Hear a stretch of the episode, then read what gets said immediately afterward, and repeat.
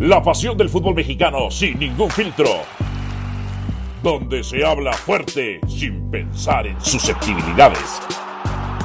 Aquí arranca Voces en Juego.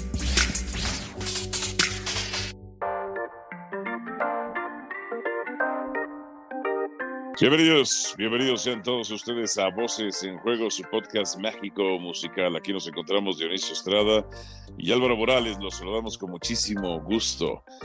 Dionisio Estrada, ay Dionisio Estrada. Si tú supieras el sábado. Uy, pasó? ¿Cómo que si yo supiera? Si tú supieras el sábado. Yo lo único que sé el sábado fue que ganó Chivas y me dolió y que empató Pumas y te dolió. Pues en realidad. algo más? No, eso, pero en realidad no me dolió porque el que empató fue el América. Porque Pumas iba ganando. ¿Eh?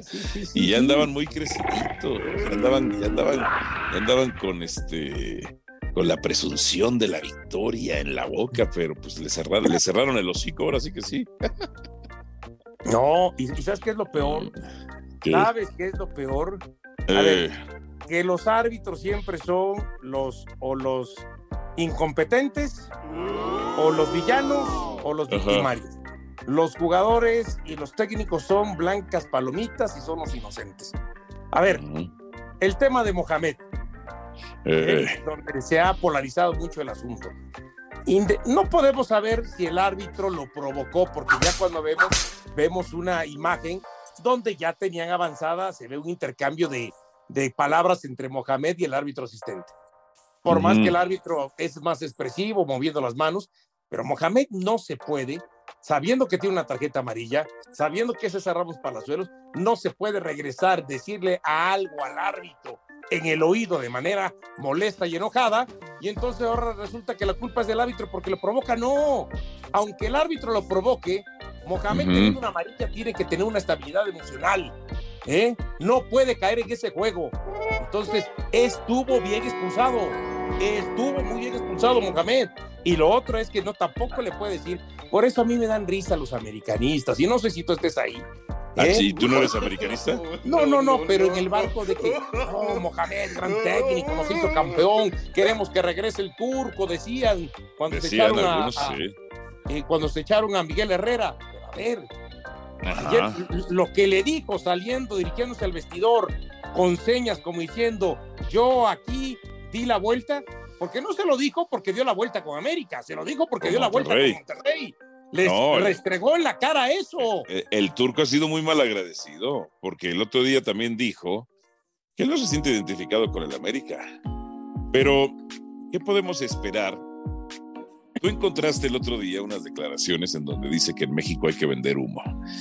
Y yo encontré el otro día un video en YouTube del turco en donde finge una falta. O sea, la cultura de la trampa, la cultura futbolística de la trampa, ¿no? O sea, la cultura futbolística del engaño. Y te voy a decir una cosa. Si tú recuerdas en la transmisión del partido, aunque lo haya hecho de broma y se haya reído con Luis Fontes, intentó hacerle un túnel a Luis Fuentes cuando el balón abandonó el terreno de juego, no saque de banda. No sé si te recuerdas de esa acción. Sí, sí, sí, sí, sí. Y aunque fuera de broma, ya ahí el turco ya estaba electrizado en la banca. Ya estaba perdiendo. No, pero, yo sé que la gente va a querer justificar. No, pero pues es una jugada de broma, como dices. No, pues no. Pero espérate, pero ¿qué pasa si le termina saliendo el túnel? Sí. Entonces, Luis, Luis Fuentes iba a calentar. Porque además, la afición que estaba de Pumas en el estadio, por supuesto que le iban a corear esa jugada al turco. Entonces, calientas a Luis Fuentes, ponle, que no te diga nada. Pero, eh. ¿cuál era la intención de Mohamed? Joder. A este cuate le envuelvo su estabilidad emocional. Claro. justamente en el partido esté caliente y en algún momento, pues hasta le saco ventaja de que me lo expulsen. ¿no? Y ya es ventaja. Claro. Es que eso es lo que tiene uno que analizar. Sí, qué bonito que hizo la jugada y que hizo, y que imagínate si hace el túnel. No, es qué hay detrás. Si hay alguna intención de desestabilizar emocionalmente al jugador del América. Claro, claro que la hay. Y desde ahí el turco debió ser amonestado. Y a mí no me, a mí a mí no hay, yo no veo una imagen en donde ningún hecho interpretativo me da a entender de que, de que era Galván, ¿no? De que lo estuviera provocando el turco Mohamed. Lo por eso te digo, hay que ver el contexto mucho antes de donde la toma, toma, valga la redundancia, toma a los dos hablando, exactamente que dijo el turco como para que Galván eh, se haya puesto a intercambiar palabras él. Los cuartos oficiales eh, tienen distintas labores. Entre ellas es también, entre otras cosas, eh, porque esto se los enseñan, es el, control de las, el control de las emociones de los técnicos en el área técnica. Porque se convierten los cuartos oficiales en los confesores de los técnicos o, del, o, o el hombro de las quejas. Ay, es que ya el otro profe no hizo esto. Ah, que ya viste que marcaron. Entonces están ahí siempre en un diálogo permanente de control de emociones y se mueven dentro de las dos áreas. Y seguramente yo puedo interpretar que Galván le está diciendo ya, turco, tranquilo, que no sé qué, quizá con un lenguaje enérgico, como lo quieran ver, pero sí al final hay un insulto. Hay un insulto porque esa es la reacción de Galván. Y entonces ahí está bien expulsado el turco, pero el turco se debió haber expulsado o debieron amonestarlo mucho antes, mucho antes de la primera que tuvo. Ahora, este era un partido lleno de emociones. Claro, y ojo también con el tema, ¿no? Que porque piensan que lo expulsaron porque ya llevaban la orden de expulsarlo por la junta que tuvo Armando Archundia. Eso es hilar muy fino. O sea, yo lo que digo, ¿tú crees que Armando Archundia, eh? Y, y, uno pudiera pensar, no, pues sí, a lo mejor sí es un tonto. Iba a ser tan tonto de exponerse dos días antes si fueran a hacer algo malo si fueran a beneficiar a la América. No, pues y además como... Si lo hubieran querido beneficiar, América termina ganando este partido tranquilamente. No, y además como bien reportó nuestro compañero César Caballero, eh, Archundia llega frente a los reporteros, o sea, lo hace transparente. Lo hace transparente. Imagínate que de pronto lo, no hubiera, lo hubiera hecho escondidas y uno de ellos se da cuenta y toma video. Entonces ahí sí puedes caer en suspicacias y lo que tú quieras pero al contrario dice, yo no tengo nada que esconder, ¿por qué me voy a esconder de los, de, los reporteros? Que me vean que estoy entrando. Ahora, uno puede entender, quizá a lo mejor Armando Archundia en su eh, eh, planeación, pues debió haber considerado, mira, mejor al América no voy este fin de semana, voy al que sigue, y este fin de semana voy a Querétaro, por ejemplo, ¿no? claro, claro. Pero yo no pienso que esa junta era, era para como la gente que está pensando, de que fueran a arreglar, de que el arbitraje beneficiara a la América, porque no fue así. A ver, ¿en qué lo beneficia? ¿Es bien expulsado este Mohamed? Sí. Sí. ¿No? Totalmente. El penal. Ah, porque hay amiguitos, hay amiguitos de Guadalajara que dicen, no, empiezan, que el penal, el penal está bien marcado, ¿no? y además te voy a decir otra cosa. ¿Cuál es la polémica? Además te voy a decir otra cosa. Al final, al final hay un tiro de esquina a favor del América y hay una mano de Pumas, ¿eh? Y no se marcó esa como penal. Y no se marcó esa. Esa no me percaté, no la tengo presente. Porque además hay otra cosa. Si alguien, si ha habido un árbitro que jodió a la América con sus decisiones. Pues César Ramos en aquella pues final contra Monterrey. Claro, que dirigía el turco a Monterrey. Que dirigía el turco a Monterrey. Eso es lo que no recuerdan. Claro, claro. Entonces, ahora, déjese tonterías. Ahora sí. Ahora, futbolísticamente, América, algo pasó ayer. Mira. Que eso, mira, un mal partido en una liguilla, torneo cortísimo, que es otro torneo muy corto, y a América le cuesta. A la mira, América yo te voy a decir una cosa. La, eliminación, ¿eh? Yo creo que podemos distinguir entre los dos tiempos. Creo que eh, el partido América no ofreció su mejor versión. Eh, yo discutí el sábado con Paco Gabriel, me dijo, fue la peor versión del América. Yo dije, no, la peor fue contra Pachuca. Ya me dijo, ah, sí, cierto. Este, entonces, yo creo que el primer tiempo, solo tomando en cuenta, no comparándolo con otro partido, el primer tiempo creo que fue mejor América que eh, en comparación consigo mismo que su segundo tiempo. Pero lo que pasa es que Pumas sí cortó varios circuitos, sí neutralizó. O sea, por ejemplo, yo preguntaba el otro día en Fútbol Picante y nadie me decía, me daba razones. ¿Por qué América no funcionó por los costados? Pues porque le hicieron dos contra uno, dos y hasta tres contra uno al Cabeza Rodríguez. Porque Fuentes, porque Fuentes eh, no necesariamente se agregaba todas a tiempo. Porque taparon muy bien a Henry Martín, que regularmente se vota. ¿Por qué por, por derecha? Porque pues echaron un partidazo por derecha contra Cendejas. Porque Diego Valdés, a ver, no fue el mejor partido de Diego Valdés, no, su segundo tiempo fue malo, sí, pero yo el primero lo vi muy participativo, muy participativo, tocando. Y porque además le hicieron, además le hicieron mucha presión al medio campo, a Richard Sánchez y a Fidal. Le hicieron mucha presión los Pumas. Ahora, ojo, yo sí pienso, a ver, el América tenía la pelota, pero el de las oportunidades claras, tanto en el primero como en el segundo tiempo, terminó siendo Pumas, ¿sí? Sí, tan es así que Malagón es el que luce. O sea, luce más. Por lo menos tiene un par de intervenciones muy buenas, Malagón. Sí, claro. Y sobre el final entiendo que está la de Viñas, pero la de Rubalcaba era mucho más clara, aprovechando el error de Araujo.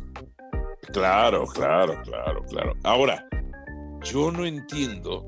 Bueno, le, pues, le preguntábamos a César Caballero, ¿qué pasó ¿Te acuerdas que después de Pachuca, repite un par de veces, cambia la alineación? Pone a Malagón en la portería, que Malagón ha sido fundamental, pone a los dos Fuentes, a, perdón, a los dos Reyes, a Cáceres, y Emilio Lara. Y en los últimos partidos, si mal no recuerdo, los últimos tres partidos, volvió a Fuentes y Layún. Yo no sé qué, yo ahí no entiendo ya. ¿Por qué? A ver, América no ha perdido, es cierto, no ha perdido. Pero no estaba mejor con Emilio Lara que con Layun y con Reyes que con Fuentes. Yo le doy dos lecturas. Le doy dos lecturas. En el, rey, en el caso de Reyes, de Chava Reyes, que va por izquierda, no lo termina de convencer. Y como que siente que Fuentes eh, eh, tiene en sus características defensivas le ayudan más al equipo. Y en el caso de Lara, a mí me da la impresión de que él piensa que Lara está mareado. Y que por lo tanto, como se siente más de lo que tendría que sentirse, está propenso a cometer errores. Ok. Que está bueno, esa, esa, versión ha circulado. Ahora, ¿tú has visto a Mala Lara tras el partido de Pachuca? Que fue Tigres, Chivas, Santos, Monterrey y Pumas. Yo no lo vi mm. mal. Yo no lo recuerdo mal. Por ahí creo que hay un partido, ¿no? Que, este, que a lo mejor, eh, no recuerdo cuál de esos, pero sí siento como que él anduvo flojo. Me da la impresión. Bueno, pero a ver. Ahora, que, lo, que yo no, lo que yo no veo claro es Araujo, al final de cuentas. Araujo, la verdad, yo no lo veo en nivel. Y ayer por poco pierden por un error de él. Mira, hace yo, yo recuerdo que el año pasado, cuando Araujo llega a la América, enlazamos a Rafael Ramos.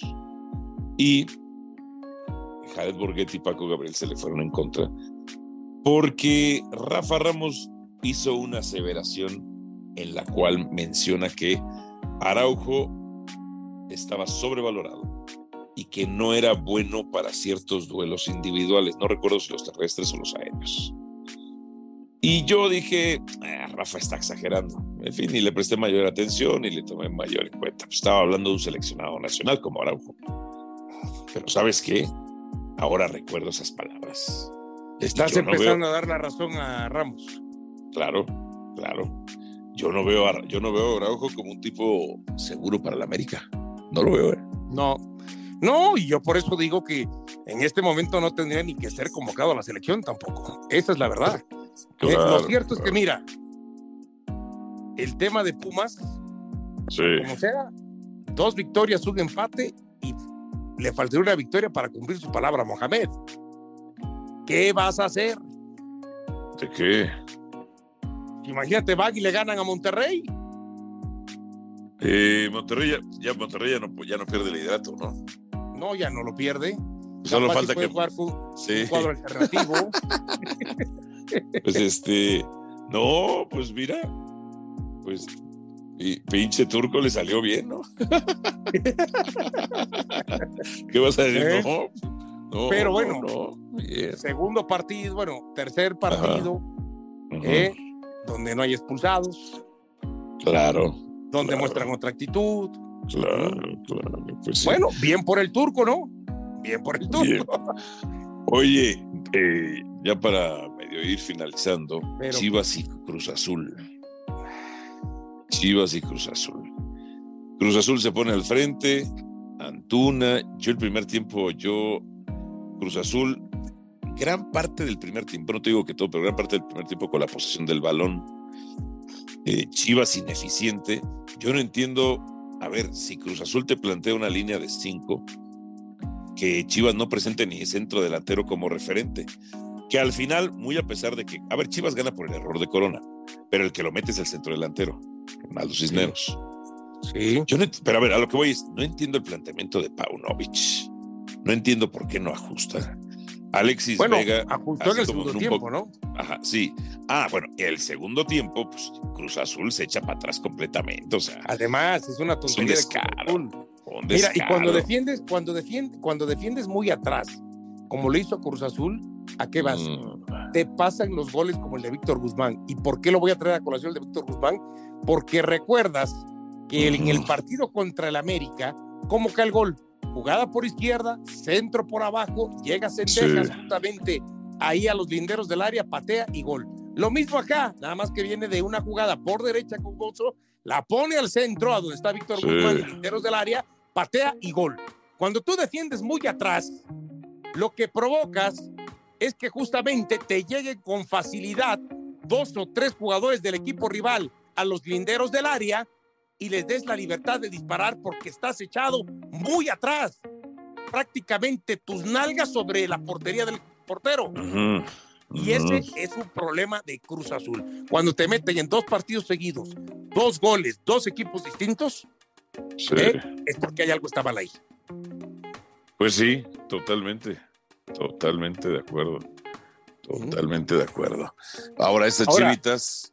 Chivito ya está en tercero. Ya está en tercero. Pero, pero andaban muy contentas las chivitas, andaban muy contentas de que estaban en segundo cuando le ganaron a Cruz Azul y todavía no era el partido de la América. Y luego, pues ya, el guitarrista. Pero ahora su satisfacción es, ¡ay!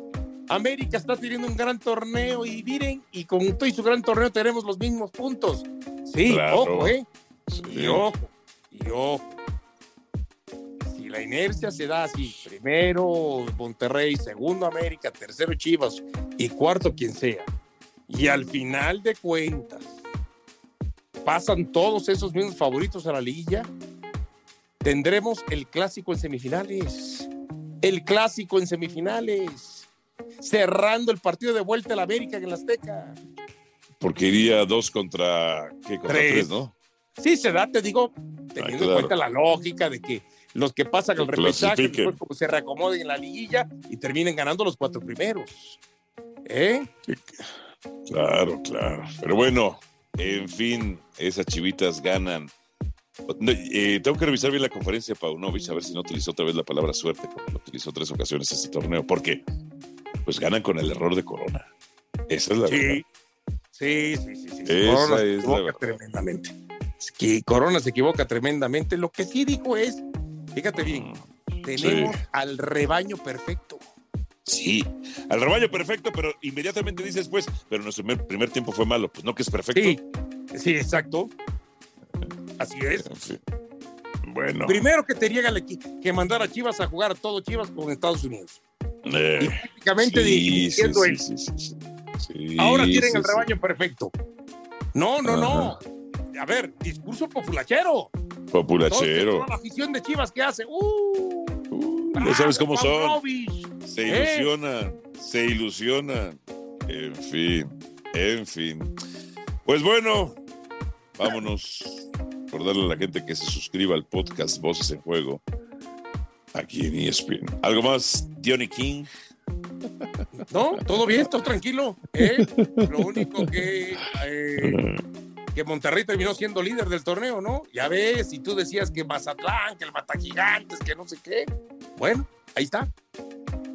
Uh, qué la chivo. Bueno. No, pues, pero a ver, ¿no te gusta? No, bueno, pues no fallé yo, falló Mazatlán. no cambié yo, cambié la noticia. Pues sí, exactamente.